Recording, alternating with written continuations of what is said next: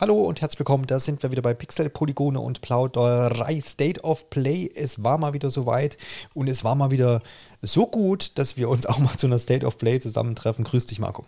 Grüß dich.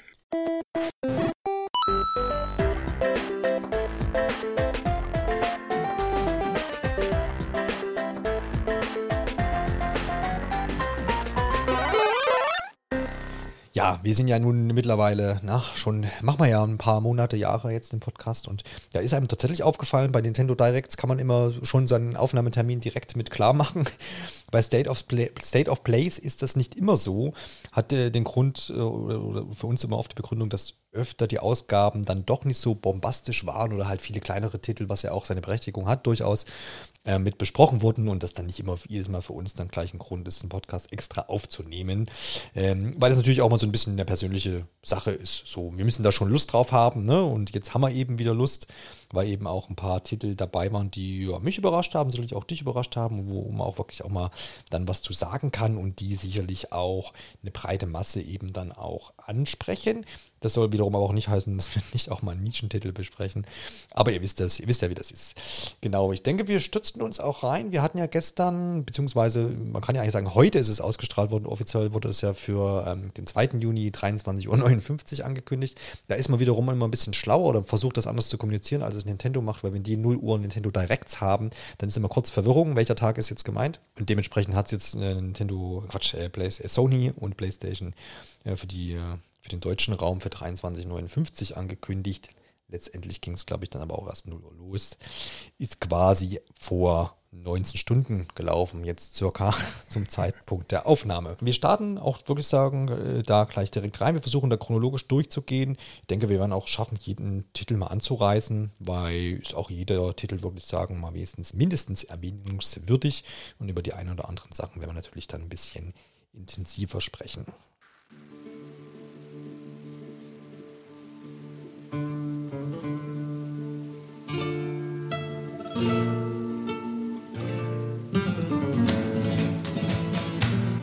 Marco, wo hast du bei diesen doch spanischen Klängen, hast du es gleich erraten, worum es ging? Oder hast du bis zum Schriftzug äh, gebraucht?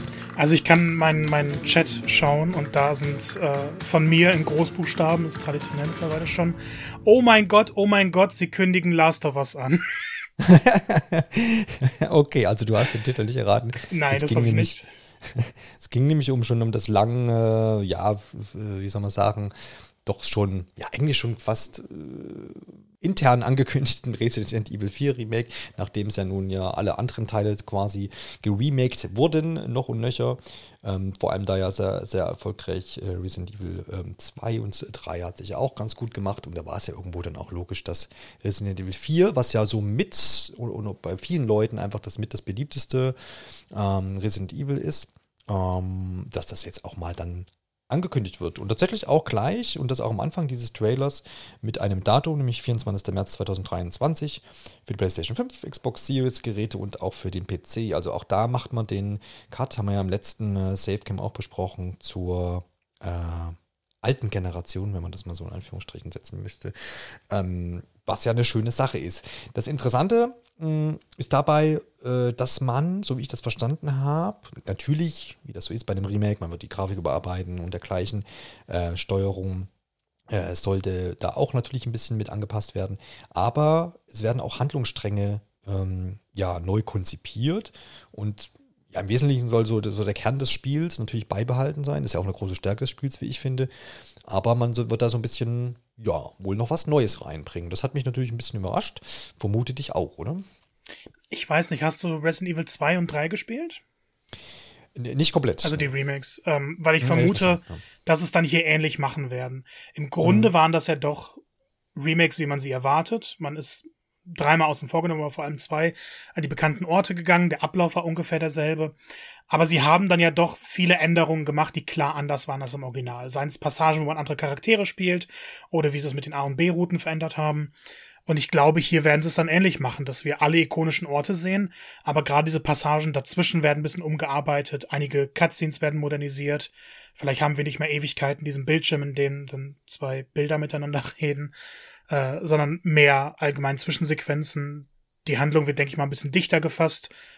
Und Ja, ich, ich denke, solange sie nicht zu viel wegschneiden, wie eben in Resident Evil 3, hm. werden die Leute, glaube ich, eher positiver gestimmt sein.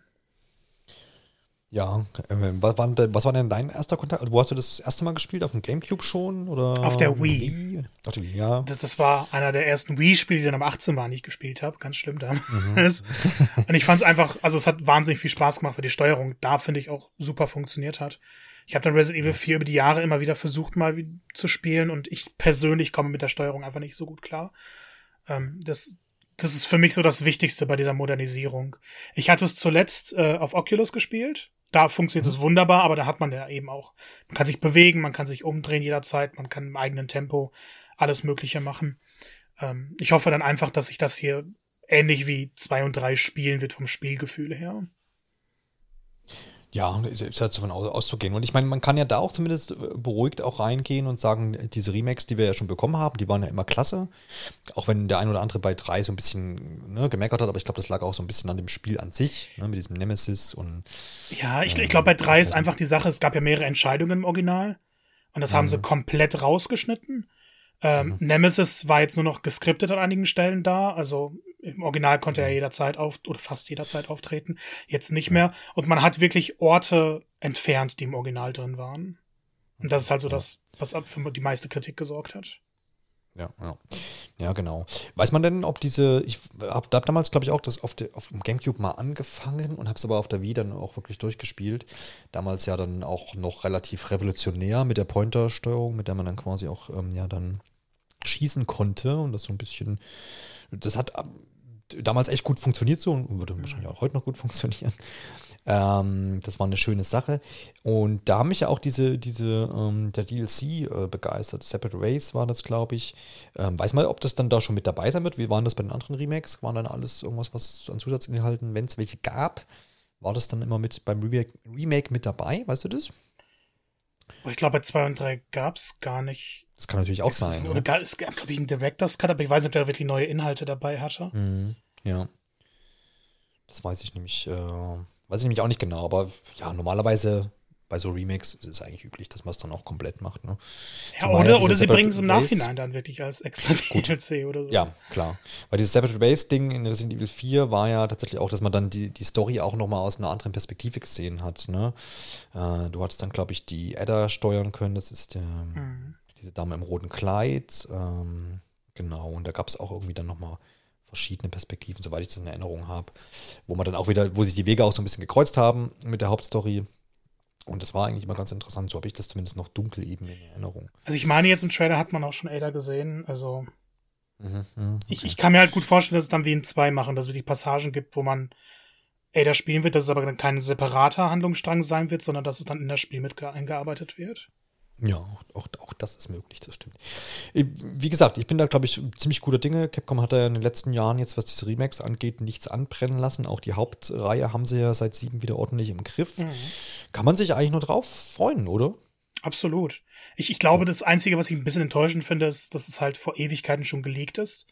Stell dir mal vor, niemand hätte mit einem Resident Evil 4 Remake gerechnet und das wäre jetzt angekündigt ja. worden. Ja, klar. Dieses, das Internet ist bei solchen Sachen bei solchen Sachen immer schade, das stimmt schon. Ja. Ich meine, wir haben jetzt nicht viel Gameplay gesehen, eigentlich nahezu gar keins, würde ich jetzt mal behaupten. Mhm. Wenn dann so ein bisschen mal, so sekundenweise. Ich glaube, wir haben äh, Leon mal kurz so ein, so, so einen Ausschnitt gesehen, wo er dann quasi, das sah aus nach Gameplay, aber er hat sich nicht wirklich bewegt, glaube ich. Es war mehr so diese, dieses, äh, diese Sicht, diese Spieleransicht wie das dann vielleicht im Spiel aussehen wird. Aber ja, man muss dann auch hier sehen, wie gesagt, 24. März 23, da ist noch genug Zeit für Marketing und mindestens mal noch zwei, drei, vier, fünf neue Trailer. Es soll außerdem auch exklusive Inhalte da für PlayStation VR 2 geben. Das war ja sowieso ein bisschen während dieser State of Play häufig im Fokus, aber da wurde nicht gesagt, worum es geht. Also es wird nicht, wohl nicht das komplette Spiel sein, weil das gibt es schon als VR-Version, oder?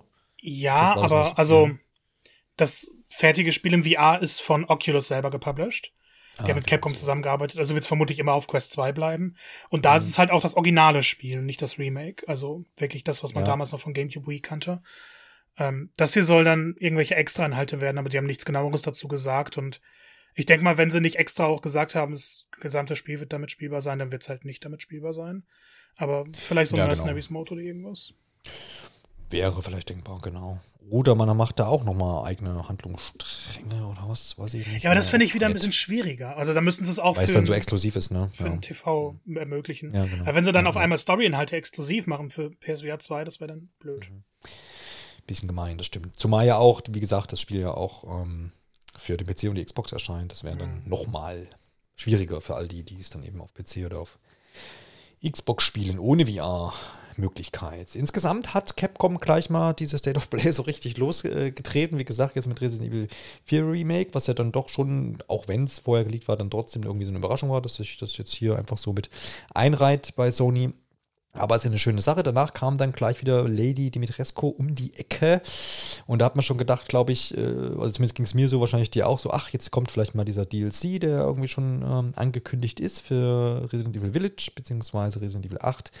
Ähm, aber nein, ist auch eine tolle Neuigkeit, glaube ich, weil viele haben sich das gewünscht, dass nämlich äh, Resident Evil Village dann für PlayStation VR 2 angekündigt wurde und dementsprechend auch das gesamte Spiel dann eben in der Virtual Reality mit dem neuen Headset dann ähm, ja, erfahren werden kann. Was ja nachdem Resident Evil 7 ja auch äh, quasi dafür entwickelt wurde, kann man ja schon fast sagen, ja, was so ein logischer Schritt war und bei, bei, bei Erscheinen damals war, waren ja viele ein bisschen enttäuscht, gesagt, ja und, wo ist unser VR-Modus und wird jetzt nachgereicht und dann eben direkt für die PlayStation VR 2, was natürlich dann nochmal auch so ein technischer Schritt äh, nach vorne ist, weil da bekommt man dann auf jeden Fall eine viel bessere Auflösung. Wir erinnern uns, wir haben ja auch schon mal angesprochen, Eye-Tracking, 3D-Audio und natürlich ähm, das insgesamt das verbesserte Tracking ne? und weniger Kabel und dergleichen. Wir haben die Vorteile ja schon mal mit erwähnt. Spätestens, wenn das Ding dann mal auf dem Markt ist, werden wir da auch nochmal drüber sprechen. Ähm, wirst du Resident Evil Village nochmal in äh, VR erleben wollen oder sagst du, ist dir dann doch zu viel? ich werde es definitiv dann nochmal spielen. Mhm. Ähm, ich muss aber dazu sagen, Resident Evil 7 habe ich im VR angefangen und es war mir zu heftig. Resident Evil 7 ist ja nochmal eine ganze Ecke düsterer und Village hat ja auch seine Horrorpassagen, aber ich habe 7 so nicht ausgehalten. Ähm, hier freut es mich jetzt nochmal, dass sie sich die Mühe gegeben haben und eben nicht nur die VR-Perspektive ermöglichen, sondern das Spiel auch angepasst haben. Bei 7 war es ja so, dass man es auch nur mit dem DualShock steuern konnte. Und dann hat man es halt genauso gespielt wie am TV, nur eben war man mittendrin. Bei Resident Evil Village äh, werden sie jetzt die Sense-Controller, die, die Pinöckel, die man dann in der Hand haben wird, vernünftig umsetzen, ja. sodass man die Hände einzeln steuern kann. Und das kommt dann eben auch mit dem Vorteil, dass man auf einmal zwei Waffen gleichzeitig führen kann. Oder in der einen Hand ein Messer hat, in der anderen eine Waffe und alles möglich miteinander kommen, alles möglich miteinander kombinieren kann. Ähm, es soll auch ein paar andere Einsatzmöglichkeiten geben, dass man besser um Ecken gucken kann und alles mit anderen Objekten interagieren kann, mit denen es im Hauptspiel eben nicht ging. Also es wird schon spielerisch viel, viel stärker auf VR angepasst sein als äh, 7. Und es kann super funktionieren, es könnte aber auch wie bei Hitman sein, wo es ähnlich versprochen wurde und dann eine völlige Katastrophe war. Ja, klar, das muss man dann man schauen, wie es umgesetzt ist, aber ja, ich glaube, glaub, auch da bin ich irgendwie ganz guter Dinge. Ich habe das Gefühl, dass ähm, Capcom das da ganz gut machen wird. Gab es da schon irgendwie soll das zum Release dann oder zum Launch der, des neuen Headsets da sein? Oder er war ein bisschen komisch, aber keine VR-Sachen haben irgendeinen Termin bekommen, weil PSVR 2 halt noch keinen Termin, Kein Termin hat. hat. Und ja, sie haben da genau. auch nichts dergleichen gesagt. Ähm, mhm. Bei einem späteren Spiel wurde dann zumindest gesagt, äh, das kommt für PS5 erst 2023. Und ich denke auch ziemlich, ziemlich fest, dass wir dieses Jahr nicht mehr mit PSVR rechnen brauchen. Mhm. Ja, ich habe jetzt, was habe ich von gelesen? 20 Millionen verkaufte PlayStation 5. Also schon so ein ziemlicher Meilenstein. Ähm, was ja echt gut ist. Und ich glaube, Sony hat es auch nochmal gesagt, dass sie dieses Jahr noch die, die, die Produktionsrate erhöhen wollen, dass da auch wirklich jeder dann eine bekommt im Laufe des Jahres, der eine möchte. Das klingt ja schon mal gut. Und das ist natürlich auch nicht gerade, oder ist ja auch von Vorteil, glaube ich, wenn noch mehr Leute eine PlayStation 5 haben und sich damit erstmal auseinandersetzen Absolut. können. Und dann man vielleicht 23 auch so ein VR-Headset nochmal nachschiebt dann. Ja. Mit, äh, mit VR ging es auch weiter, nämlich mit The Walking Dead Saints and Sinners Chapter 2 Retribution.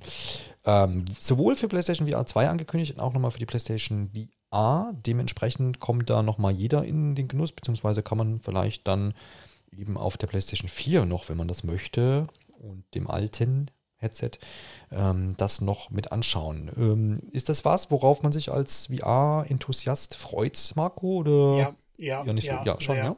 Äh, Saints Sinners 1 ist einer der besten VR-Titel überhaupt. Mhm. Ähm, das Spiel, weil es Walking Dead so als Namen hat, dachte man ja, okay, wird vielleicht irgend so ein, so ein Lizenzding. Es war aber im Endeffekt ein unglaublich tolles Survival-Horror-Spiel, in dem man durch verschiedene Ortschaften läuft, Materialien sucht und eben gegen Zombies kämpft, schleichen kann, teilweise schnell abhauen muss. Ähm, es hat eine sehr, sehr interessante Story gehabt, mit einigen Entscheidungsmöglichkeiten, sogar mit sehr gut ausgearbeiteten Charakteren.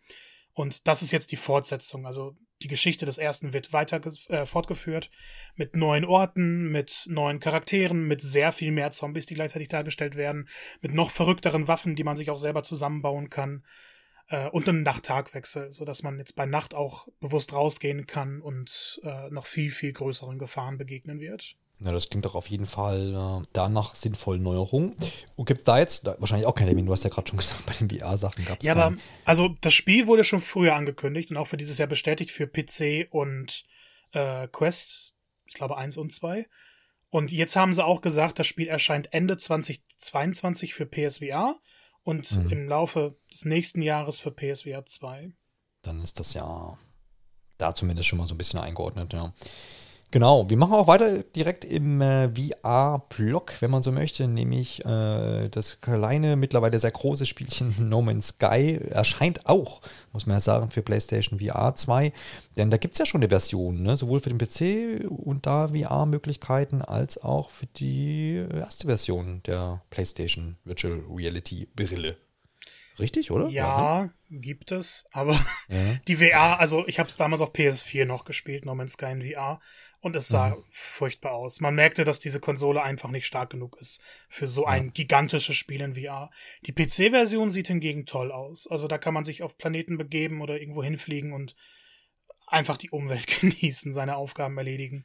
Und gerade dadurch, dass No Man's Sky ja so extrem gewachsen ist, ähm, gerade in den letzten zwei Jahren nochmal irrsinnig viele Updates bekommen hat, äh, dürfte das mit Abstand noch das größte VR-Spiel sein. Ja, wahrscheinlich, ne? Gerade was jetzt auch so von, von freien Bewegungen und so angeht und mhm. größere Bereiche und sowas, ist ja dann doch schon immens. Das heißt, man, man letztendlich kommt jetzt die richtige auch wahrscheinlich gut spielbare Version dann, also klar muss ich noch bewahrheiten, aber ich denke mal, das ist wahrscheinlich auch so ein bisschen der Anspruch, dass man sagt, man hat jetzt da nochmal stärkere Technik dann zur Verfügung ähm, für die PlayStation 5 und also mit dem neuen Headset dann, der neuen Brille, dass man da das dann auch nochmal vernünftig umsetzen kann. Und ja, ist das was, was man, also ich stelle mir das immer No Man's Sky gar nicht so als VR-Titel groß vor, weil ja, es ist halt eben, genau, es ist halt dieses offene, dieses Erkunden. Klar, das glaub, kann schon Spaß machen und interessant sein, aber es ist nicht so ein VR-Pflichtding, oder? Also wenn du die Wahl hast, das jetzt acht Stunden in VR oder acht Stunden ja, so zu spielen, oder kannst du da irgendwie eine Einschätzung geben? Ich spiele es eigentlich regelmäßig in beiden Modi. Ähm, okay. Ich finde es super angenehm, am TV zu spielen, sich zurückzulehnen. Auf der anderen Seite ja. es in VR zu erleben, dann vielleicht sogar den Multiplayer zu spielen, mit anderen Leuten rumzulaufen, was zu erkunden oder zu rufen, hey, komm mal hier hin, hier liegt was. Das sind einfach VR-Sachen, die allgemein Spaß machen und dann gerade in so einem großen Exploration-Game viel mehr Sinn machen. Und es mhm. fühlt sich einfach unglaublich gut an, auf diesem Planeten zu sein oder im Raumschiff rumzufliegen. No Man's Sky ist an sich ein wunderbares Spiel, in VR ist es ein deutlich intensiveres Spiel. Ähm, von daher finde ich es einfach toll, dass es auch immer diesen Hin- und Herwechsel gibt, dass es jetzt kein extra Spiel ist, wo VR dranhängt, sondern dass man beide spielen kann. Weil manchmal möchte man sich entspannen und manchmal möchte man eben diese intensivere Erfahrung haben. Kommen wir zum äh, nächsten VR-Titel, der dann auch aus den, ja, von den Sony Studios, PlayStation Studios kommt, nämlich da dann aus äh, unserem Nachbarland, äh, den Niederlanden und Guerrilla Games, die natürlich äh, für Horizon, für die Horizon-Serie äh, verantwortlich sind und jetzt mit Horizon Call of the Mountain äh, erstmals auch zu dem Titel ja ein bisschen mehr gezeigt haben. Das wurde ja schon vor ein paar Monaten angekündigt. Da gab es noch nicht so viel zu äh, sehen, aber ich glaube, du hast da schon gesagt, ja, ist was, was du dir auf jeden Fall dann mal angucken wirst. Und jetzt hat man, wie gesagt, einfach auch noch mal ein bisschen mehr gesehen, nämlich vor allem auch Gameplay gesehen. Und es ist so, dass wir da abseits der, der, der Hauptstory quasi da so ein bisschen Geschehen bekommen. Man steuert auch einen anderen Charakter, äh, Rias oder Rias ist das dann, das heißt, ähm, nicht unsere sonstige Hauptprotagonistin mit den roten Haaren, die wir alle kennen, sondern da fängt, findet dann eben auch ein Wechsel statt. Und ähm, ich fand es ganz interessant. Also zum ersten, also erstmal finde ich, sah es mal wieder sehr, sehr schick aus. Also was da Guerilla Games immer auf die Bildschirme zaubert, das ist schon mal cool. Und dann ist es natürlich so, dass das ja, natürlich ein VR-Trailer ist. Das heißt, man hat ja da dann natürlich schon nochmal mal so ein bisschen Abstriche, aber dafür fand es trotzdem auch sehr, sehr schick. Da sieht man eben auch, dass diese neue Hardware dann auch einfach mehr Leistung haben wird und dass das dann auch, auch einfach schicker aussehen wird. Und dann muss man sich dann natürlich auch mal noch mal ein bisschen vor Augen führen, wenn man das dann auch so ein Headset dann aufhat, dann wirkt das natürlich auch nochmal viel, viel schicker, als wenn man sich das in so einem Trailer jetzt anguckt. Aber kommen wir mal zum Gameplay. Also, was ich da jetzt rausnehmen konnte, ist, dass viel mit diesen, du hast vorhin, ich weiß gar nicht, was du gesagt hast zu den, zu den Controllern. Ähm, ich sage jetzt Nupsis, die Sense-Controller. Die Dinger da ähm, ne, dass da viel ähm, Interaktion stattfinden wird. Man sieht Bogenschützen äh, quasi, also das Abfeuern eines Bogens, natürlich das Klettern, was ja auch für Horizon einfach so ein bisschen ein Haupt-Gameplay-Element mittlerweile ja ist. Ähm, man sieht ähm, diese berühmte, ja, wie heißt denn dieser, dieser Haken, den ich irgendwie in in die Berge reinhaut zum Klettern, den auch Lara Croft gerne mal dabei hat. Weiß nicht, was der Fachausdruck dafür ist. Ähm, und die Kämpfe, da sieht man auch häufig einfach den Einsatz jetzt von, von Händen. Ähm, das ist so ein bisschen das, also man wird da, glaube ich, schon ein bisschen mit, mit, mit äh, Motion-Steuerung und dergleichen zu tun haben. Ähm, das finde ich erstmal ganz cool, das stelle ich mir cool vor. Ähm, kommt natürlich darauf an, wie, wie, wie groß diese Spielerfahrung jetzt ist. Ist das dann auch noch eine Open World, wie man es jetzt, oder was ja normalerweise Horizon-Spiele sind, oder ist das ein lineares Erlebnis? Ähm, bewege ich mich da frei? Ähm, alles noch so offene Fragen, die ich jetzt zumindest aus dem Trailer, den ich mir angeguckt habe, nicht entnehmen konnte. Ich weiß nicht, ob da nochmal Informationen zu zusätzlich gedroppt wurden zusätzlich nicht, ob es eine Open mhm. World ist. Wurde nur gesagt, dass es mehrere Berge wohl gibt. Ähm, es wäre natürlich schön, wenn man sich zwar frei zwischen diesen hin und her bewegen kann. Und mittlerweile ist VR auch damit angekommen, dass Open Worlds möglich sind. Also es gibt ja. wunderbare Open World Spiele. Sogar Walking Dead ist ja auch ein relativ offenes Spiel dann. Ähm, ich, ich vermute aber fast, dass es hier linearer zugehen wird basierend darauf, dass eben diese klare Struktur da ist, dass man diese Berge besteigen muss, dass man da dann verschiedene Plattformen hat und verschiedene Wege hat. Ich kann mir aber gut vorstellen, dass einem nicht vorgegeben wird, dass man jetzt Weg A benutzen muss, sondern dass man gucken kann, okay, möchte ich hier auf dieser Fläche was erkunden oder kletter ich einfach weiter hoch, weil man ja anscheinend überall klettern kann. Ähm, von daher glaube ich, dass es so einen Mix machen werden aus linear mit, mit etwas offeneren Bereichen. Ist aber jetzt nur reine Spekulation. Kann auch sein, dass es komplett linear ist oder komplett offen. Also Müssen wir abwarten. Ja. Ja, das ist wahrscheinlich, also ich, ich, würde das ja als, als PlayStation VR Launch-Titel dann einordnen, oder? Es ja, wäre sonst komisch, wenn sie es nicht machen, ne? Ich also, glaube auch, PSVR wird nicht erscheinen, bevor das Spiel fertig ist. Genau. Und man braucht halt diesen, ja, diesen, großen Titel, der PSVR 1 vielleicht so ein bisschen gefehlt hat auch. Ja, das zum einen und dann denke ich, dass es ja auch schon vor, vor, Monaten, vor ein paar Monaten mal mit enthüllt haben. Ähm, das klingt irgendwie logisch, dass sie das dann auch so, so umsetzen werden. Alles andere würde mich doch tatsächlich äh, wundern. Es gab dann zu Horizon Forbidden West, äh, also dem, dem, den zweiten Teil der Hauptreihe, der vor, vor ein paar Monaten erschienen ist, auch noch neue Informationen. Es gibt dann nämlich ein größeres Update, was sie jetzt angekündigt haben, was ab sofort auch verfügbar ist und äh, dementsprechend auch das New Game Plus jetzt enthalten wird, unter anderem auch mit dem Ultra Hard Modus. Ich kann, glaube ich, auch ähm, genau, mit meinem aufgelevelten Charakter eben dieses New Game Plus spielen, was ja natürlich auch so der Klassiker ist. Es gibt wohl auch nochmal separate Trophäenlisten für diese Modi, die dann da mit dabei sind. Ähm, ich kann meinen mein Skillbaum, glaube ich, zurücksetzen. Habe ich das richtig verstanden? Was vorher genau. anscheinend nicht ging. Genau. Ähm, du hast ja das Spiel gespielt. Ist das was, was dich jetzt nochmal dahin bringen wird? Oder sagst du, ist nett, kann man machen für alle Enthusiasten, die da irgendwie noch mit zu tun haben oder vielleicht auch jetzt das Spiel mal anfangen wollen? Oder ist das auch was, was ähm, Leute, die es eben schon abgehakt haben, nochmal zurückbringen wird? Kann ich ehrlich gesagt wenig zu sagen. Ähm, ich habe das Spiel mhm. erst letzte Woche beendet, deshalb ist es noch relativ frisch bei mir. Ich werde jetzt nicht direkt ins New Game Plus äh, mich stürzen, sondern eher ein bisschen mhm. mal die Welt erkunden, Nebenmissionen machen und solche Sachen. Aber man merkt ja in, allgemein in der Spielerschaft diese New Game Plus Modi oder auch diese Hard Modi, die mittlerweile ja bei jedem Sony-Spiel Post-Launch kommen, sind mhm. durchaus beliebt. Und wenn man sich da die Trophy-Listen anschaut, sind es schon relativ viele. Also mindestens immer 20 Prozent aller Spieler, die sich dann nochmal diese Sachen stürzen. Also glaube ich schon, dass das ähm, gerade für Fans eine tolle Motivation sein wird, nochmal diese Welt sich zu stürzen oder später einfach nochmal nach ein, zwei Jahren wieder zurückzukehren und dann zu sagen, hey, ich fange jetzt nicht mal komplett von vorne an, sondern gehe ins New Game Plus oder so. Ich persönlich bin einfach nicht in der Zielgruppe dafür. Ja, ich, ich finde es aber also bei Open World Spielen sowieso dann da nochmal mit weiteren Inhalten und so sich zu beschäftigen. Aber klar, es gibt, wie, wie du sagst, es gibt genug Leute wahrscheinlich, die auf sowas warten und die dann da auch gerne noch mal ein paar Stunden reinstecken. Also wieso nicht, sonst würde es ja Sony auch sicherlich nicht machen. Ich finde es eher cooler, dass das Spiel jetzt ein bisschen technisch nochmal verbessert wird und dieser 40 FPS-Modus dazu kommt. mhm. der bei Ratchet schon fantastisch war. Und die VR-Unterstützung, die die PS5 ja endlich kann, soll ja auch noch nachgepatcht werden. Ja, genau. Also das, ähm, das kann man ja eigentlich nur loben, ne? wenn da weiterhin der, Titel dann unterstützt wird, eben auch verbessert wird und ausgebaut wird. Das kann man ja, das kann man ja eigentlich nicht schlecht finden. Entweder sagt man, ist mir egal, ich spiele es jetzt nicht nochmal oder nicht weiter oder was auch immer. Oder man freut sich eben, weil man sagt, man kriegt hier nochmal ein bisschen kleinere Inhalte spendiert für Lau und nochmal ein technisches Update. Das schadet ja nichts. Schaden tut es auch nie etwas, wenn Sony seine PC-Ambitionen ausbaut. Auch das haben wir in der letzten, wollte ich schon sagen, State of im letzten Safe-Game mit angesprochen. Man hat da ja so ein Investoren-Meeting mit abgehalten, wo das auch nochmal ein großer Faktor war, wo man auch mal erstmals Verkaufszahlen von PC-Spielen mit äh, offiziell genannt hat. Und das hat sich doch, äh, doch wirklich sehen lassen. Dementsprechend wundert es mich jetzt auch nicht. Ich habe hab ehrlich gesagt nicht damit gerechnet, dass es jetzt schon passiert. Ich dachte, na, da kommen vielleicht vorher noch andere Sachen. Ähm, also kommen ja auch, Sie haben es ja jetzt, glaube ich, nur an, äh, angekündigt, ne? genau, aber es kommt ja dann relativ zeitnah, nämlich äh, Marvel Spider-Man Remastered und auch Miles Morales scheint, erscheint dann im Herbst 2022 und das ursprüngliche Spider-Man, aber eben Remastered am 12. August für den PC. Das für mich mal nochmal zur Einordnung. Marvel Spider-Man haben wir ja auf der PlayStation 4 genießen können. Miles Morales ist so ein kleinerer Ableger äh, gewesen, kleiner großer Ableger für, als Starttitel für die PlayStation 5.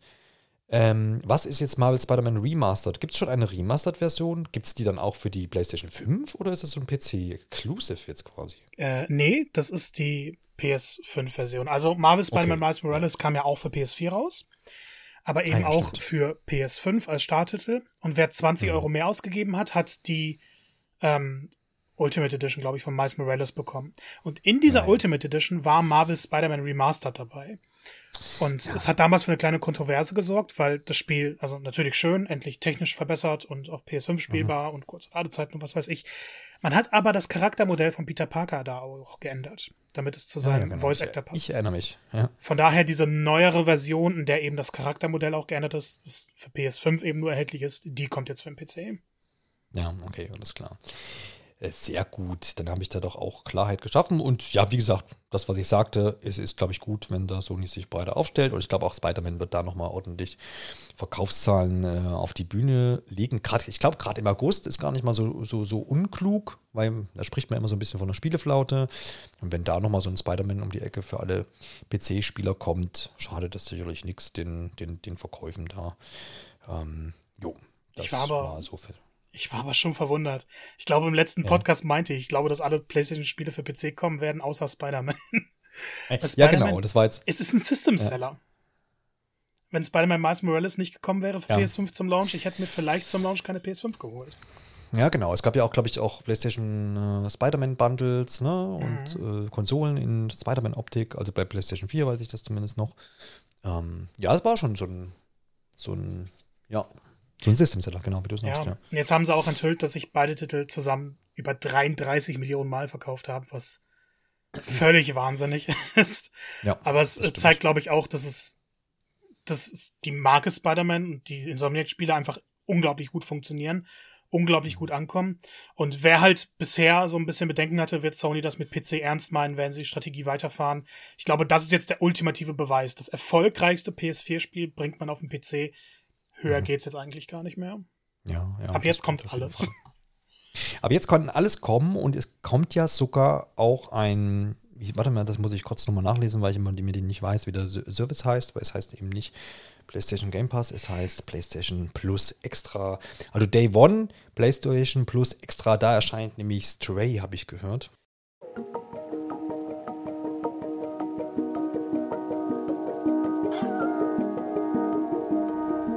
Das reicht mir auch schon. Ich wollte das in die Haut noch mit drin haben. Es ist aber auch das Beste. Genau, das ist das Ende des Trailers. Den Rest könnt ihr euch dann, die restlichen drei Minuten irgendwie vorher könnt ihr euch dann gerne noch anschauen. Ja, Stray begeistert ja, glaube ich, schon sehr, sehr viele Zeit der Ankündigung. Annapurna Interactive da mal wieder mit, ähm, mit dabei. Und ja, man spielt halt eine Katze. Ne? Und das ist natürlich schon mal. Ähm, ja, jetzt nicht bahnbrechend, aber es ist halt was, was viele Leute, glaube ich, anlockte, wo jeder sagt, so, äh, gucke ich mir mal an, wenn es dann soweit ist. Soweit sein soll es dann am 19. Juli äh, für PlayStation 5 und PlayStation 4. Ist auch ein Exklusivtitel, ne? Zumindest. Äh, PC-Version kommt auch, glaub, ja. Okay, alles klar. Ja, genau. Ähm, ich habe aber keine Ahnung so richtig, was eigentlich so das Kerngameplay ist, außer dass man eine Katze spielt und was so die, die Idee dahinter ist und was passiert und was überhaupt, warum, warum spielt man eine Katze? Hast du da mehr Informationen für mich? Ja, das, zu viel äh, wollten die Macher gar nicht verraten, weil es mhm, soll genau. so ein bisschen dieses Geheimnisvolle dabei bleiben. Bekannt ist auf jeden Fall, dass man eine Katze spielt mit so einem kleinen Robobegleiter, der dann auch redet und mit den Charakteren interagiert.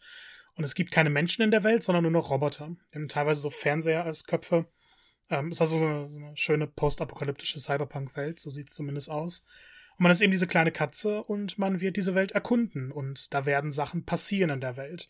Ich habe schon ein bisschen gesehen, dass auch die Roboter sich verstecken und irgendeine Gefahr lauert. Ähm, man dann, was genau dahinter steckt, ich denke, das wird dann eben eine Überraschung des Spieles sein. Aber gerade dieses Mysteriöse dahinter ist ja auch ein Grund, wieso das Spiel umso interessanter wirkt. Es wird dann so ein paar Stealth-Systeme haben und auch kleine Kämpfe beinhalten gegen kleine Maschinen oder muss sich manchmal so einer Kiste verstecken, wie Katzen es nun mal lieben. Ähm, es ist, wird also so ein wunderbarer Genre-Mix, in dem man sieht, also Action-Adventure, Stealth-mäßig, äh, in dem man sieht eben, wie diese doch sehr fremde Welt mit einer typischen Hauskatze interagiert. Ja, genau. Das ähm, ist auf jeden Fall spannend weiterhin. Und wie gesagt, dann ist ja auch gar nicht mehr so lange hin äh, bis zum Release-Datum dann im Juli. Und bin ich gespannt, wie dann da die Reviews ausfallen und wie umfangreich das Ganze dann ist und ob es vielleicht doch noch ein Kampfsystem gibt mit Krallen ausfahren und so. Müssen wir dann mal gucken. Ah, ich glaube da. das eher nicht. es bleibt da spannend. Ja, ich meine, ich mein, Katzen haben ja tiefgehende Charakterzüge und ob das alles dann zum, zum Vorschein kommt in dem Spiel, das bleibt auf jeden Fall. Vielleicht hat sie einfach keine Lust spannend. zu kämpfen. Wer sagt sie, ne? Das kann auch nicht, sein, weil sie ist sie halt, genau, genau, ist sie auch völlig ausgeglichen und regelt das mit Ignoranz und Hochnäsigkeit und ich weiß es nicht. Völlig äh, aus dem Sinn hatte ich das nächste Spiel, das nämlich da Callisto, The Callisto Protokoll heißt. Da gab es nämlich dann auch erstes Gameplay. Ähm, ich habe das dann, als ich es gesehen habe, dachte ich, ja stimmt, da gab es mal was und habe das, weiß aber nicht mehr, warum ich das völlig vergessen hatte. Vielleicht war es auch eine Weile in Versenkung verschwunden. Zumindest hat es aber jetzt hier einen Release-Termin bekommen. Ich glaube noch dieses Jahr, 2022, so habe ich das noch im Kopf. Dezember, Dezember war es, glaube ich, ne? Genau, 2. Dezember. Das ist exakt 2. Dezember schon, genau. Ähm, erinnert natürlich sehr an Dead Space. Alle, die äh, sich mit Dead Space auskennen, ne, ist letztendlich so ein bisschen Horror im Weltraum, mal ganz kurz runtergebrochen. Und das kommt natürlich irgendwie auch nicht von ungefähr, wie das oft so ist. Ähm, nämlich der ähm, ja, Regisseur hinter dem ganzen Projekt, ähm, das ist der Clan A. Showfield, der hat damals auch Dead Space mit erfunden, beziehungsweise ist da beim ersten Dead Space mit dabei gewesen. Und äh, der macht jetzt anscheinend so ein bisschen sein eigenes Ding, deswegen sind da die Parallelen ähm, gar nicht so abwegig. Ich fand das sehr stimmungsvoll, gleichermaßen natürlich auch äh, brutal, das muss man auch schon sagen. Das ist jetzt nichts, wo irgendwie hier mit Samttüchern äh, geworfen wird, sondern eher mit ganz anderen Sachen. Aber äh, sehr atmosphärischer Trailer, wie ich finde, und äh, hat eine gute Stimmung rübergebracht. Und ich finde es so als, das, äh, wie ist das? Das ist aber kein Exklusivspiel, oder? Das ist Nein, jetzt kein, das genau. Wurde, glaube ich, damals bei irgendeinem Jeff Keighley Event angekündigt auch. Mhm. Erscheint für PS4, 5, Series One und PC. Genau, das ist, ähm, ähm, macht sich aber, finde ich, so, gerade mit diesem äh, Ankündigung, dass es im Dezember mit erscheint, fand ich das ganz gut platziert. Ist natürlich dann auch jetzt vor, vor dem Des, äh, Dead Space Remake, was ja im Januar erscheinen wird, ganz klug hingesetzt. Man kriegt quasi also dann, böse gesagt, zwei Dead Space im Winter. also kann man sich da völlig verausgaben, wenn man irgendwie auf dieses Genre und auf diese mysteriöse, gruselige Horrorstimmung da steht. Ähm, hast du noch Gedanken dazu? Ja, ich habe Bock drauf. Ich freue mich tierisch mhm. drauf. Vor kurzem wurde dann ja auch äh, bekannt gegeben, so dass das, weiß nicht, hast du mitbekommen, was die Story sein sollte? Nein, das habe ich nicht. Ich habe wirklich jetzt nur diesen Trailer wieder gesehen und dachte, ah ja. Das wurde nämlich als Spin-off von äh, PlayerUnknown's Battlegrounds angekündigt, das Battle Royale-Spiel. Genau, aber das haben sie wieder verworfen, oder? Genau, das haben sie vor kurzem ja, bekannt ja. gegeben, dass sie das verworfen haben. Das Spiel hat sich in eine andere Richtung entwickelt und es wird mhm. Anspielungen haben an PUBG, aber es wird in einem komplett eigenen Universum spielen, was mich freut. Also nichts gegen PUBG, aber ich finde, das ist vom Genre her und vom Setting her was komplett anderes. Und dann soll man lieber dem Team die Möglichkeit geben, eigenes Universum aufzubauen, anstatt sie jetzt mhm. zwanghaft in eine, in eine Ecke zu packen, nur weil es derselbe Publisher ist. Verrückt, auf jeden Fall. Ähm, und ja, ich glaube, ich werde auch ein bisschen da mit ein Auge drauf werfen. Worauf man auch ein Auge drauf werfen sollte und was wahrscheinlich auch viele schon gemacht haben während des Trailers, ist ähm, äh, auf den Titel Roller Dome, der da vom Studio daherkommt, die äh, Olli Olli World und auch den ersten Ableger gemacht haben. Olli Olli hieß der, glaube ich, nur. Ähm, dieses kleine, nette ähm, Skatespiel, was echt ziemlich ausgereift war und äh, vielen Leuten Spaß gemacht hat und auch eben sehr erfolgreich dann doch auch an den Ladentischen dieser Welt war. Die entwickeln jetzt ein, ja, wie soll man sagen, sie bleiben ihren, ihrem Skate-Genre irgendwie treu, nur geht es halt jetzt eben auf Inline-Skater und das Ganze wird gemixt mit einem Shooter und hat dann noch so eine Optik, die total an äh, Sable erinnert, wenn wem, wem der Indie-Titel was sagt. Der ist auch dieses Jahr erschienen, glaube ich, ja. Also so handgezeichnet, Comic-Look, aber halt nicht Mickey Mouse Comics, sondern ich weiß nicht, wie Tim und Struppi Comic-Style. Guckt einfach mal euch Sable an oder äh, einfach den Trailer zu äh, Roller Drome. Bei denen kann man ähm, äh, durchaus empfehlen, würde ich sagen. Ich kann es bloß noch nicht ganz einordnen, in welche Richtung das Spiel geht. Ist das ein Mehrspielerspiel, was online stattfindet? Weil man flitzt ja so durch Arenen auf Inline-Skates und ballert sich gegenseitig die Rübe weg. Es finde ich ähm, ganz ähm, wichtig, dass gesagt, du es so beschreibst, weil dieselbe Nachricht habe ich auch bekommen. Nicht, nicht schon wieder so ein Online-Ding. Ich konnte es noch nicht einordnen. Ich glaube, es ist kein reines Online-Spiel, oder? Nee, ich habe mich da ein bisschen nee. schlau gemacht und auf deren Website erklären sie es ein bisschen mehr. Das Ding ist ein komplettes Einzelspielerspiel und es spielt in einer Welt, in der im Endeffekt Großfirmen die komplette Kontrolle übernommen haben. So ein bisschen Outer Worlds in, in früher 2030 solchen Spielen. Und äh, dort gibt es eben diesen Sport Rollerdrome, in dem Leute mit, mit Rollschuhen in Arenen geschickt werden und dann gegen zahlreiche Roboter und andere Gefahren kämpfen müssen und das dann möglichst stylisch machen müssen können. Und ähm, dass das die, die Kandidaten werden immer weiter in die nächsten geschickt und können dann einen großen Preis gewinnen. Und ich glaube, hier ist eine Protagonistin, die nimmt dann halt äh, teil, die möchte aber auch erfahren, was dahinter steckt. Das heißt, es soll schon eine sehr große Story-Komponente sein, dass zwischen diesen Kämpfen immer mehr klar wird, wieso gibt es diesen Sport, ähm, was hat dieser Sport wirklich für Ziele und wie kann man ihn verhindern. Ja, das ist auf jeden Fall eine sehr interessante Prämisse und wie gesagt, man hat ähm, ein sehr interessantes Stil gewählt und das ist halt jetzt auch nichts Alltägliches, auch vom Gameplay her so. Das ist schon ziemlich abgedreht. Wie gesagt, guckt euch das unbedingt mal an. Ähm, ich glaube, das ist gleich auch so ein Ding, wo man sagt, hä, Bullshit oder man sagt, ja krass, ja, äh, mal irgendwie vormerken, weil es sieht mega interessant aus. Man wird da auch, wie ich gelesen habe, ähm, die, man sagt ja dann immer so schön, so ein Marketing-Ding, ne, PlayStation 5 exklusive Features wird man nutzen, sprich, oder meistens ist da dann der DualSense äh, mit gemeint. Ähm, das heißt, es wird da schon ein bisschen mit zugeschnitten drauf. Ähm, Gab es ein Erscheinungsdatum oder so eine Jetzt, Tendenz? Der 16. August wird's. Kommt schon relativ bald, also.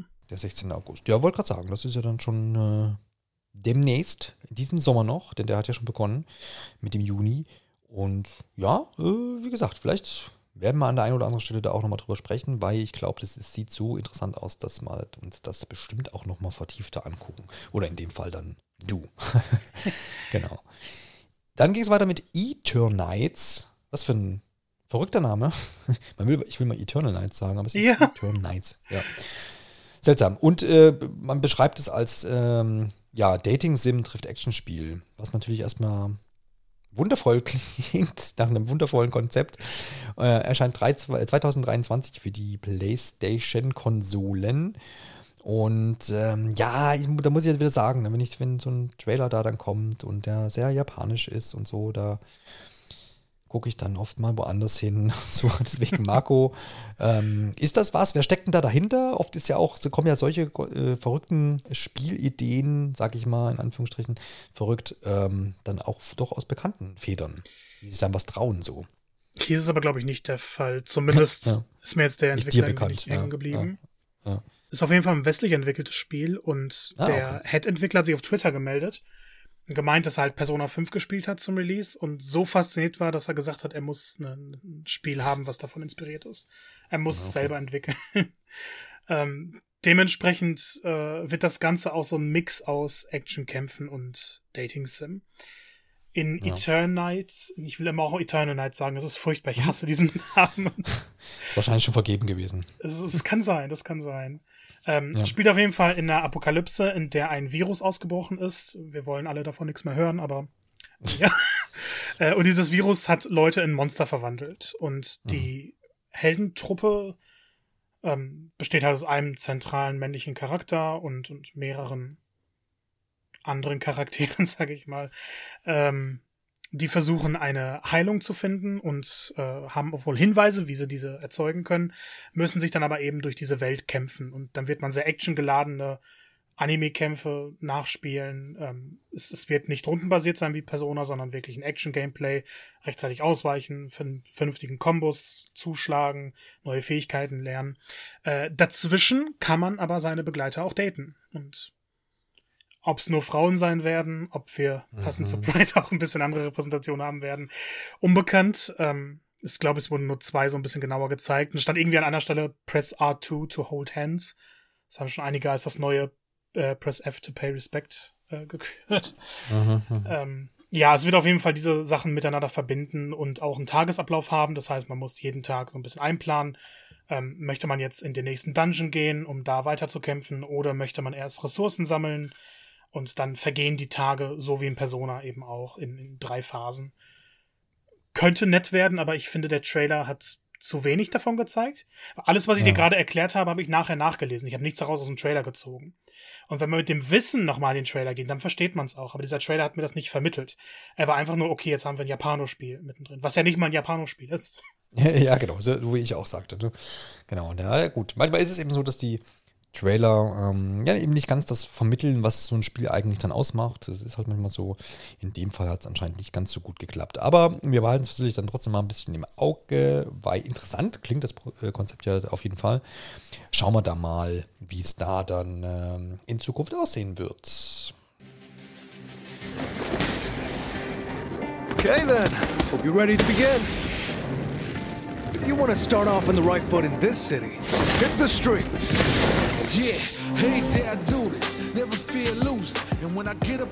Endlich können wir mal Hip-Hop Hip Beats yes.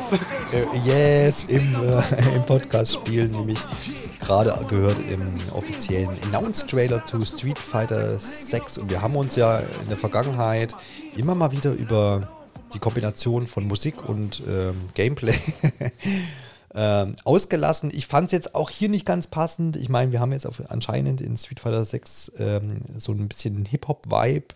Ich weiß nicht, in welche Stadt das geht, ob es eine fiktive Stadt ist oder ob das ähm, ja einfach ein bisschen irgendwo dran angelehnt werden soll. Aber auf jeden Fall hat man jetzt was zu Street Fighter 6 gesehen. Wurde ja schon vor ein paar Monaten mal enthüllt.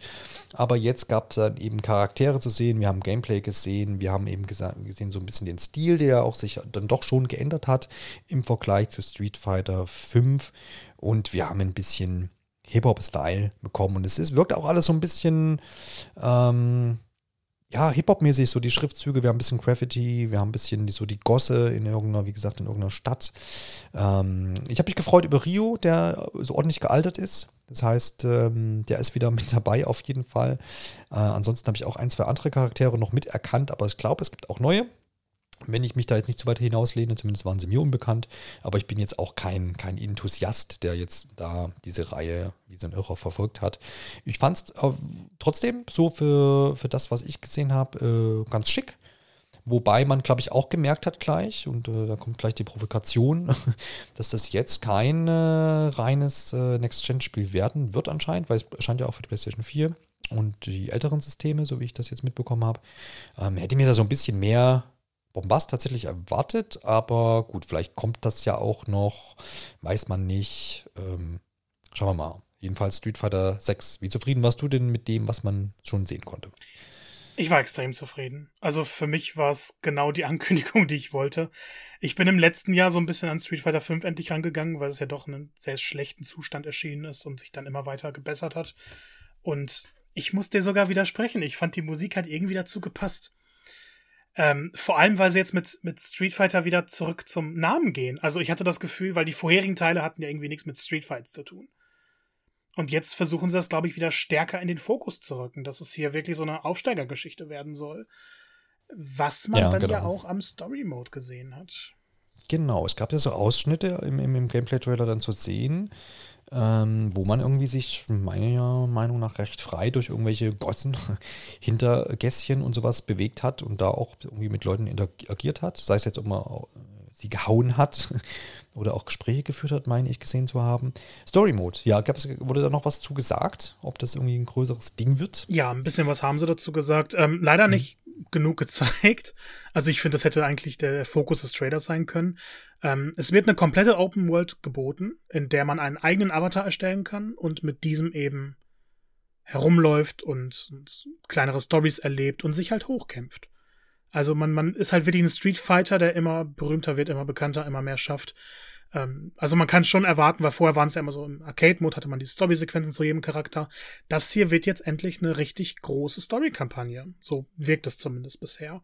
Ähm, aber die haben sich noch nicht weit genug dazu geäußert und ich denke mal, wir werden später einen Trailer bekommen, der, das, der den genauen Umfang zeigen wird. Aber Open World und Street Fighter und Welterkunden, es klingt für mich halt nach einem tollen Schritt, gerade was den Singleplayer angeht. Ja, definitiv ist ja auch immer so ein Faktor, wo ich sage, bei so Fighting Games, ähm, wenn man da irgendwie so als, wenn man das alleine spielt und wenn man dann nochmal so einen Ansporn hat, irgendwie ne, in Form von einem Story-Modus, da so ein bisschen, finde ich immer nett. Das ist auch was, wo ich sage, das würde ich mir dann mal angucken, weil man da so einfach ein bisschen reingeführt wird, als wenn ich plus jetzt da irgendwie ein, so ein Beat'em Up habe, wo ich halt einfach so die klassischen Modi habe, Einzelkampf, Mehrspieler und was weiß ich, Turnier und so Spaß, wo es wirklich nur die, diese Kämpfe im Zentrum stehen. Ähm, das ist nichts, was mich dann groß motiviert, das probiere ich vielleicht mal aus. Aber da habe ich nicht die Motivation, dann da irgendwie einen ganzen Skill da irgendwie reinzustecken und mich da irgendwie länger mit zu beschäftigen. Deswegen, wenn da irgendwie ein Story-Modus mit dabei ist, wo dann einfach noch ein bisschen was mit erzählt wird, vielleicht auch ein paar nette Zwischensequenzen mit dann und das ganz nett äh, verpackt ist, das ist dann was, was mich eher motiviert. Deswegen begrüße ich das durchaus auch, wenn da Street Fighter 6 dann den Schritt geht und dann schauen wir mal, wie umfangreich das dann ausfällt, wenn es denn dann soweit ist. Äh, Novum ist, glaube ich, dass das äh, auch für Xbox dann wieder erscheint. genau, ja aber nur für die Series-Konsolen. Mhm. Ja, also nicht für die One, aber es bleibt, erscheint aber für die PlayStation 4 wiederum, ne? Genau. Ja, okay, alles klar. Mhm.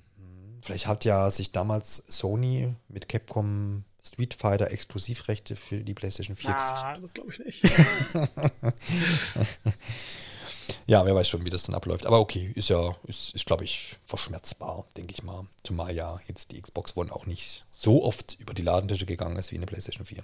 Ja, also da jetzt groß ich denke eine, auch, es ist einfach attraktiver, das direkt für Series dann zu bringen, weil man mhm. ich, ich weiß, die PS4-Version wirkt gerade noch so ein bisschen wie diese Anhängsel und er ist mhm. dabei, weil da halt die ganzen Street Fighter 5 Spieler sind und genau. die vielleicht noch nicht zur neuen Konsole gewechselt haben, aber man will eigentlich zur Current Gen gehen. Schön ist immer, wenn so Exklusivitäten nicht lange anhalten. Am besten sind sie gar nicht vorhanden. Sagt man ja immer wieder gerne. Äh, Andrew Schuldeis, schöner Name übrigens, ähm, hatte Tunic entwickelt und es ist ja vermutlich am Ende des Jahres äh, taucht es irgendwo in einer der besten Listen auf von Spielen, die in diesem Jahr erschienen sind. Mindestens mal irgendwie als Best, äh, keine Ahnung, äh, One-Man-Show oder sowas, weil er hat es relativ alleine mit Hilfe auch von extern mitentwickelt. Aber es ist, gilt immer so als Ein-Mann-Projekt. Äh, wir haben es, glaube ich, in der einen oder anderen Episode auch schon mal mit ähm, erwähnt, denn ähm, der Frederik hat es mitgespielt. Ich habe auch ein bisschen mit reingeguckt. Ist ja so ein kleiner, kleine Allüre an alte äh, Zelda-Spiele, so A Link to the Past, so in die Richtung. Äh, kann man da denken mit einem kleinen Fuchs und ist aber eine ganze Ecke einfach härter, ne, ein bisschen schwerer, ähm, hat aber wirklich all das, was von, von damals so kennt, äh, angefangen bei, äh, es gibt keine, keine wirkliche Erklärung, was eigentlich passiert, sondern du wirst so reingeschubst in das Spiel und musst dir alles so ein bisschen selbst erklären und ähm, hast eben auch die, die, die Anleitung des Spiels im Spiel eingebettet und erfährst die aber eben erst so Stück für Stück, was du damit machen kannst und was für Moves du wie auslöst und dergleichen. Also es ist wirklich sehr zu empfehlen, hat auch echt Bestwertungen durchweg weltweit bekommen. Da ist äh, ne, von siebener Wertung nichts zu lesen, das ist alles eher bei neun und darüber hinaus. Also Dementsprechend können sich jetzt dann auch alle PlayStation-Besitzer ähm, freuen, nämlich im August wird es dann soweit sein. Nee, September, Entschuldigung wo es dann auch für die PlayStation 4 und 5 erhältlich sein wird. Damit ist dann diese Konsol-Exklusivität für Xbox-Geräte beendet.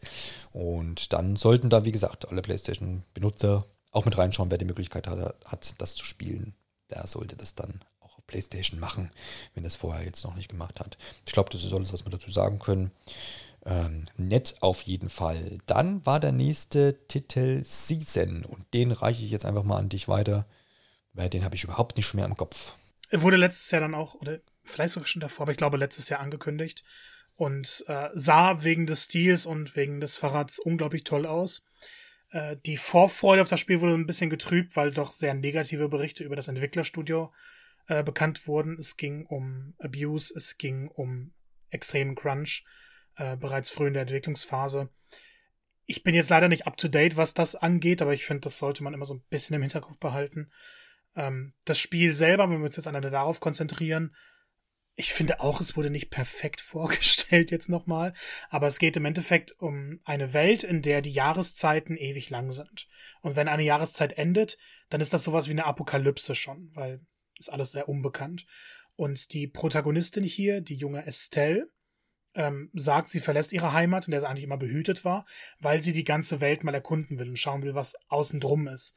Und ob jetzt die Jahreszeit, Entschuldigung, ob jetzt der Jahreszeitenwechsel die ganze Welt betrifft oder nur ihr Dorf, das habe ich nicht so ganz verstanden, ähm, wird aber an sich eine sehr mysteriöse Geschichte sein. Und man wird in eine Welt geworfen, die einem sehr unbekannt ist. Und das ist vielleicht als Spieler dann ziemlich interessant, weil man mit immer mehr Leuten interagiert und immer mehr erfährt. Man hat wohl eine klare Reise und man kann mit diesem Fahrrad in, na, in dieser Open World klare Wege fahren. Man erlebt aber immer wieder was Neues. Und die Welt zu erkunden, zu schauen, was passiert und überhaupt dem grundlegenden Mysterium auf den Grund zu gehen, wird so die Hauptmotivation sein. Ist jetzt kein Actionspiel, sondern wirklich ein reines Exploration-Game, bei dem man auch immer Fotos aufnimmt und Audio-Recordings erstellt und einfach schaut, was diese Welt zu bieten hat. Klingt auch auf jeden Fall sicherlich spannend für den einen oder anderen. Ich fand auch den Look tatsächlich, das ist so das, wo ich, wo ich dann so doch nochmal aufgeschaut habe. Mhm. Ähm, aber wie gesagt, das war mir jetzt gar nicht mehr so viel Erinnerung geblieben. Ähm, ist dann aber auch was, äh, was äh, zumindest mal konsolenexklusiv für PlayStation 5 und äh, 4 erscheint und auch für den PC. Und wie gesagt, im Herbst 2022 soll es dann sein. Übrigens vollständiger Name, ich glaube, den haben wir jetzt nämlich nicht gesagt. Seasons A Letter to the Future. Ich habe, glaube ich, nur Seasons gesagt. Das wollen wir doch schon wenigstens komplett haben. Every day we delay brings us closer to disaster. We must move now. Wie Must Move Now, das haben sich wahrscheinlich auch die Leute bei Square Enix gedacht und haben nämlich äh, ja einen Trailer zu Final Fantasy 16 gezeigt, wo ja viele Leute einfach jetzt mal drauf gewartet haben, wo viele Leute dann aber auch schon ein bisschen fast gerechnet haben damit, dass es dann mal so sei, weit sein wird. In dieser State of Play und so war es dann auch so. Das war das dann die letzte große Ankündigung. Und äh, zuerst hat sich dann ein bisschen der Entwickler mit noch zu Wort gemeldet und hat verkündet, dass man sich ähm, ja, unbedingt auch darauf konzentrieren muss, äh, quasi äh, sich an die Arbeit weiterhin zu machen, um das Spiel dann auch fertigzustellen. Hat aber dann auch gleich gesagt, ja, wir haben ja trotzdem was mitgebracht und das war eben dann dieser Trailer. Äh, Kurzinfo da auf jeden Fall im Sommer 2023. Das ist mal ein neuer Release-Zeitraum zumindest. Der war vorher noch nicht so abgesteckt. Ähm, und ja, exklusiv für die PlayStation 5 muss man hier auch nochmal mit erwähnen. Und es gab allerhand zu sehen. Was ich natürlich immer so als alter Final Fantasy, wie sagt man denn, ich bin ja, desinteressiert vielleicht nicht, aber Muffel? ja, ich. Äh, Muff, Muffel, ein kleines Mufflon, ähm, jetzt nicht alles einordnen kann. Ja, also ich denke, Fans der Reihe und Kenner werden hier relativ viel rausziehen können, beziehungsweise wahrscheinlich mittlerweile auch irgendwelche Trailer-Analysen sich schon zu Gemüte geführt haben. Da steckt wahrscheinlich jede Menge drin, weil es war jetzt, jetzt nicht nur irgendwie CGI, irgendwie, wir zeigen mal kurz so ein Teaserchen, sondern es war ja dann doch ein relativ vergleichsweise langer Trailer, ähm, wo man dann doch, wie gesagt, nehme ich an, viel rausziehen konnte, Marco. Was konntest du denn rausnehmen und wie hat es dir denn gefallen? Also ich muss direkt dazu sagen, ich habe mir keine Analysen angeschaut. Mhm. Und ich werde weiterhin jeden Trailer schauen, den sie veröffentlichen, alle Informationen so aufsaugen. Aber das, was die Fans teilweise aus Trailern jetzt schon rausziehen können, werden dann vermutlich Twists sein. Und ich bin jemand, ich bin ein bisschen zu blöd, um das selber herauszuziehen und lass mich dann gerne vom Spiel überraschen. Und so mache ich es dann hier auch. Ähm, und der Trailer hat mich komplett eingenommen. Das, das war ja eine Bildgewalt teilweise. Ähm, es ist sehr, sehr viel passiert. Es war nochmal ein komplett anderer Fokus als der erste Trailer. Es ist ja erst der zweite Trailer. Und ich glaube, so das Größte, was man sehen konnte, ist, dass die Beschwörungen, die ja Final Fantasy, von den Beschwörungen ist gar nicht mehr zu trennen, ähm, da werden jetzt die größten natürlich wiederkommen. Die sind aber diesmal an einzelne Charaktere gebunden. Und in der Story eben auch geht es darum, dass es nicht einfach irgendwelche Wesen sind, die man beschwören kann, sondern dass die von bestimmten Charakteren beschwören werden kann. Und dann werden Kriege damit ausgefochten. Und ähm, ich glaube, der Protagonist ist dann sogar an, an, an, an Ifrit gebunden, das große Feuermonster. Aber man hat ja auch Shiva gesehen, man hat Titan gesehen. Und was ich besonders cool fand, ist das Lied im Hintergrund, als dann die, die, die Beschwörungen gezeigt wurden, war dann immer eben der Lyrics immer der passende Name, aber in diesem sehr hohen gesungen, sodass es total stilvoll war. Ähm, ja, die haben so den größten Platz im Trailer eingenommen und man hat wieder sehr viele Charaktere gesehen, man hat sehr viel Action gesehen, man hat diese, dieses bombastische gesehen, was mich komplett fasziniert. Und ich kann nicht mehr auf dieses Spiel warten. Vor allem, weil sie jetzt ein bisschen wieder was vom Gameplay gezeigt haben. Und da nochmal klar wird, dass es eher so Inspirationen von Devil May Cry, Souls und solchen Spielen nehmen wird. Also nichts rundenbasiertes, sondern das wird ein Action-Gameplay. Ist schon bekannt natürlich, aber man hat jetzt nochmal gesehen, wie cineastisch das alles eigentlich sein wird. Viele haben sich ein bisschen mehr Kämpfe gewünscht, ich mir auch, weil ich dann ein bisschen was über dieses Thema gerne gesehen hätte, aber dafür ist ja noch Zeit. Es soll ja nächstes Jahr erscheinen können von mir aus jeden Tag einen Trailer raushauen. Ich freue mich extrem drauf. Und äh, ich, ich habe alles bekommen, was ich wollte, so von einem zweiten Trailer. War noch ein bisschen enttäuscht, dass es nächstes Jahr erscheint, weil einige Gerüchte gesagt haben, na, schon weiter als gedacht, aber naja, sollen sie sich Zeit lassen. Wenn es dann so gut wird wie eben die beiden Trailer bisher, dann habe ich nichts mehr zu wünschen. Ja, das hast du doch schön zusammengefasst. Ich glaube, insgesamt mit dieser ja, 2023, ich habe jetzt auch immer wieder gelesen und auch gehört und dann auch für, für ja, sinnvoll die Argumentation ähm, schon befunden, wie viel ja jetzt doch auch wieder auf 23 verschoben wurde. Das reicht ja von Zelda. Ich meine, Final Fantasy hatte da jetzt noch nie, glaube ich, offiziell für 2022 irgendwie angekündigt, aber auch das eben in 23 und es sind noch zahlreiche andere Titel die irgendwie dann doch noch ins nächste Jahr geschoben wurden. Und da merkt man halt doch auch nochmal, glaube ich, so ein bisschen die Pandemie. Äh, Auswirkungen und ne, weil ich weiß auch am Anfang des Jahres ne, äh, mit äh, unserer Besprechung, die wir da ja auch immer abhalten, wo wir sagen, ja 22 war schon so ein bisschen, ich meine, es ist noch nicht rum und so, kann noch viel kommen und kommt auch noch viel, aber wo man gesagt hat, ja, das wird das neue 2017 so, das war so das letzte Bombastjahr, wo echt viele gute Spiele einfach erschienen sind, unter anderem Breath of the Wild. Ähm, und äh, das verschiebt sich alles so ein bisschen nach 23 jetzt, habe ich das Gefühl. Ähm, was ja schon mal auch gut ist, einfach ran jetzt irgendwie mit Starfield, ne, was man ja auch verschoben hat. Das war so ein bisschen auch der Auslöser, wo ich dann angefangen habe, darüber nachzudenken. Und ja, das schadet ja nichts. Und wie gesagt, 22 ist ja bisher auch kein schlechtes Jahr, wollte ich jetzt auch gar nicht so sagen. Aber es wandert halt dann doch einiges ins nächste Jahr. Aber das ist ja auch gut. Was man zumindest zu Final Fantasy 16 jetzt noch sagen kann, das habe ich zumindest noch gelesen, dass die offizielle Homepage auch geupdatet wurde. Nämlich da kann man als, als Fan sicherlich oder als Interessierter auch nochmal ein bisschen vertiefter eintauchen, weil da kann man nämlich wohl schon allerhand lesen über die ganzen äh, Gebiete und Großherzogtümer und Königreiche, wie das sich alles da zusammenlässt. Also es geht so ein bisschen um den politischen Aspekt, wenn man so möchte. Also da kann man schon ein bisschen sich, äh, sich einlesen. Da hat Square Enix so ein bisschen geupdatet äh, und man kann auch zwei neue Charaktere, die damit vorgestellt werden, äh, kennenlernen, wenn man so möchte. Also da noch der Hinweis, der noch mal, wer da noch mal ein bisschen mit drauf gucken möchte. Jo, und dann war das die äh, State of Play. Da gab es dann jetzt auch keinen One Last Thing. Ich äh, vermute mal, ich glaube, das ist auch so deine Vermutung, dass diese, ja, die hat ja im Vorhinein schon gesagt, es wird sich so ein bisschen auf Third Party stürzen. Dann hat natürlich jetzt trotzdem die ein oder andere Sache First Party, vor allem im Bereich VR, mit dabei gehabt, aber es waren jetzt keine großen Naughty Dog und Insomniac und äh, Schieß mich tot äh, Ankündigungen dabei. genau, kein Wolverine und was auch immer alles da noch in der Mache ist. Ähm, und wir rechnen, wir zwei Experten ja rechnen stark damit, dass das auch jetzt in, in, in naher Zukunft nicht passieren wird, weil es gab jetzt hier und da mal zu lesen, ja, Sony macht wahrscheinlich jetzt mal die Vorentlastung und macht vielleicht dann in der äh, Jeff Keefly-Woche Summer Game Fest und Co. Äh, vielleicht nochmal eine zweite State of Play oder ein ähm, PlayStation Showcase.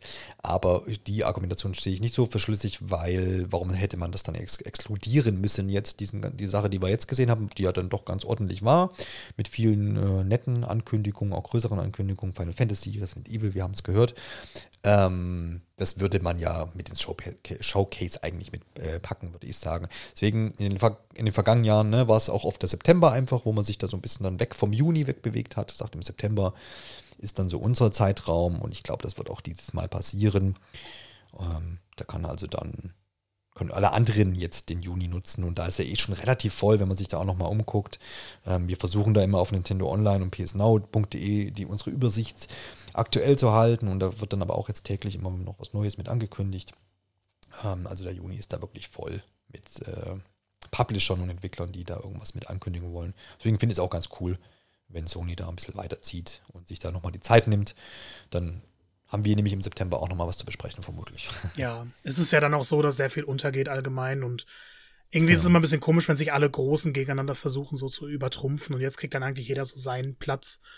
Ähm, genau. Ja. Ich denke persönlich aber, wenn sie das jetzt zu einem Showcase gemacht hätten mit diesem Line-Up plus ein paar First-Party-Sachen, ähm, dann, dann hätte schon ne? explodiert. Also das wäre eine fantastische Präsentation gewesen. Eine der besten vielleicht von Sony seit, seit 2013, 14, 15, ich weiß gerade nicht, wann sie war. Ähm, ja, genau. Also ich hier mein, waren eigentlich so viele Wunschtitel dabei, die ich endlich sehen wollte oder auch kleine ja. Überraschungen dann. Ähm, ich meine, wenn man es gut macht im Marketing, ja, und wenn man es da, wenn man es da gescheit macht und das auch so ein bisschen durchzieht, kann man ja, jetzt gehen wir mal auf, aus davon, dass diese Show im September vielleicht kommt, äh, einfach jetzt spekuliert und man da eben dann erwähnte Entwicklerstudios, die Größen, die Haupt-Sony-Studios da vielleicht dann was vorweisen können oder Updates geben zu bereits angekündigten Titeln und dergleichen. Und wenn man das dann wiederum auffällt, äh, auffüllt, zum Beispiel mit einem Resident Evil 4 Gameplay-Trailer, der dann mhm. exklusiv bei Sony läuft in der Show oder mit nochmal neuen Inhalten zu auch Final Fantasy oder auch zu Street Fighter, ähm, dann ist das natürlich weiterhin eine gute Mischung, ne? ähm, wo ja jetzt eben auch die Leute drauf warten werden. Ab dem Zeitpunkt der Ausstrahlung dieser State of Play, die wir jetzt besprochen haben, warten ja jetzt die Leute, okay, wann gibt es neue Infos zu Street Fighter, wann gibt es neue Infos zu Final Fantasy, zu Resi, äh, Call of the Mountain und dergleichen. Ja, also da, wenn Sony da schlau ist und sie sich so ein bisschen die Exklusiv-Ankündigungs- oder nächsten Trailer äh, sichern, gerade jetzt auch bei diesen Multiplattform-Titeln, wie zum Beispiel in Street Fighter, ähm, dann wird das sicherlich eine, eine gute Show dann auch im September. Ich habe jetzt gerade noch mal kurz nachgeschaut. Uh, Resident Evil 4 mhm. ist tatsächlich mit 1,8 Millionen mit Abstand der beliebteste Trailer gewesen. Ja. Und ja. Äh, danach ist dann Final Fantasy mit 700.000. Also. Ja. Ja, schon krass eigentlich, krasses Verhältnis so. Aber klar, Resident Evil ist halt, glaube ich, schon mittlerweile die, die, die Marke, die mehr Leute dann zieht. Ja, einfach. absolut. No ja, ja. Genau, bis dahin im September, äh, wo dann vermutlich das Showcase stattfinden wird. Äh, immer noch spekulativ gesehen. Äh, ja, steht ja noch einiges an. Das Xbox äh, Bethesda äh, Showcase findet im Juni statt. Ich habe schon gesagt, das Summer Game Fest steht vor der Tür und da heißt die Live-Show Summer Game Fest Live. die dann äh, schon in einer Woche, soweit ich das noch im Kopf habe, genau ausgestrahlt wird. Ähm, wir haben eine ganz interessante Veranstaltung, nämlich das Tribeca Game Festival. Nein, ist das eigentlich Movie Festival oder Film Festival. Die haben aber auch einen Games-Bereich, das findet in New York statt. Und da wird zum Beispiel ähm, Black Tell jetzt darf ich es noch nicht verwechseln, Requiem, genau, das ist der zweite Ableger, vorgestellt. Da bin ich relativ gespannt drauf. Ähm, aus dem Hause Asobo. Und da wird es viel zu berichten zu geben, äh, wird es viel berichten zu geben, ja, im Juni. Wir werden uns da auch wieder drauf stürzen. Ähm, wir, der Plan ist da zumindest, dass wir uns ähm, das alles so nach und nach anschauen und dann mal, glaube ich, gesammelt über all das sprechen. Außer es ist so viel und er schlägt uns, wir müssen vier Podcasts draus machen, das müssen wir uns dann noch entscheiden. Aber wir werden da jetzt nicht den Weg gehen und sagen, wir werden nach jeder Show irgendwie dann einen Podcast veröffentlichen. Wir lassen das mal so ein paar Tage sacken, äh, sacken so ist zumindest jetzt der Plan. Außer es sind natürlich jetzt Ankündigungen, die ähm, das, die Kontinente verrücken, dann werden wir uns möglichst zeitnah melden. Ähm, ja, aber davon gehe ich jetzt mal nicht aus. Aber wird, wird auf jeden Fall jetzt eine spannende Zeit, die nächsten Tage und äh, auch Wochen. Bin gespannt, ob auch Nintendo sich irgendwie noch mit einreiht oder ob die auch sagen, sie machen dann im September, September holen sie die, wie hieß das Ding mal, in Japan, Nintendo World? Nee. Da gab es mal immer so eine Japan-exklusive Nintendo-Messe. Ist ganz schön lange her schon, viele Jahre. Oh, ja, das ist schon wirklich ewig her. Und das war dann immer alles sehr japanisch. Aber okay, schauen wir mal. Ich denke mal, wir werden auch irgendwie dann noch ein Nintendo Direct bekommen. Zumindest sagen das die Gerüchte. Das war's zur Besprechung dieser State of Play. Äh, danke dir, Marco, für die Zeit und deine Expertise, die du hier wieder mit reingenommen äh, genommen hast. Immer wieder gerne. Danke dir. Sehr gerne. Und dann, wie gesagt, wir hören uns im Juni auf jeden Fall nochmal. Hört gerne noch in die letzte Ausgabe Safe Game mit rein. Da haben wir wieder zahlreiche interessante Themen mit besprochen. Unter anderem haben wir über EA gesprochen. Die wollen aufgekauft werden und haben FIFA abgestoßen. Unter anderem sehr interessant, was wir da zusammengetragen haben. Und ja, viele weitere Themen noch. Empfehlen kann ich auch. Das ist noch die letzte Empfehlung. Wir haben Mario Strikers Battle League angespielt und das äh, gibt es auch zum Hören und da könnt ihr auch mit reinschauen. Schaut auf Spotify vorbei und sonst könnt ihr uns auch überall woanders hören. Danke fürs Zuhören. Bis demnächst. Ciao, ciao. Happy Pride.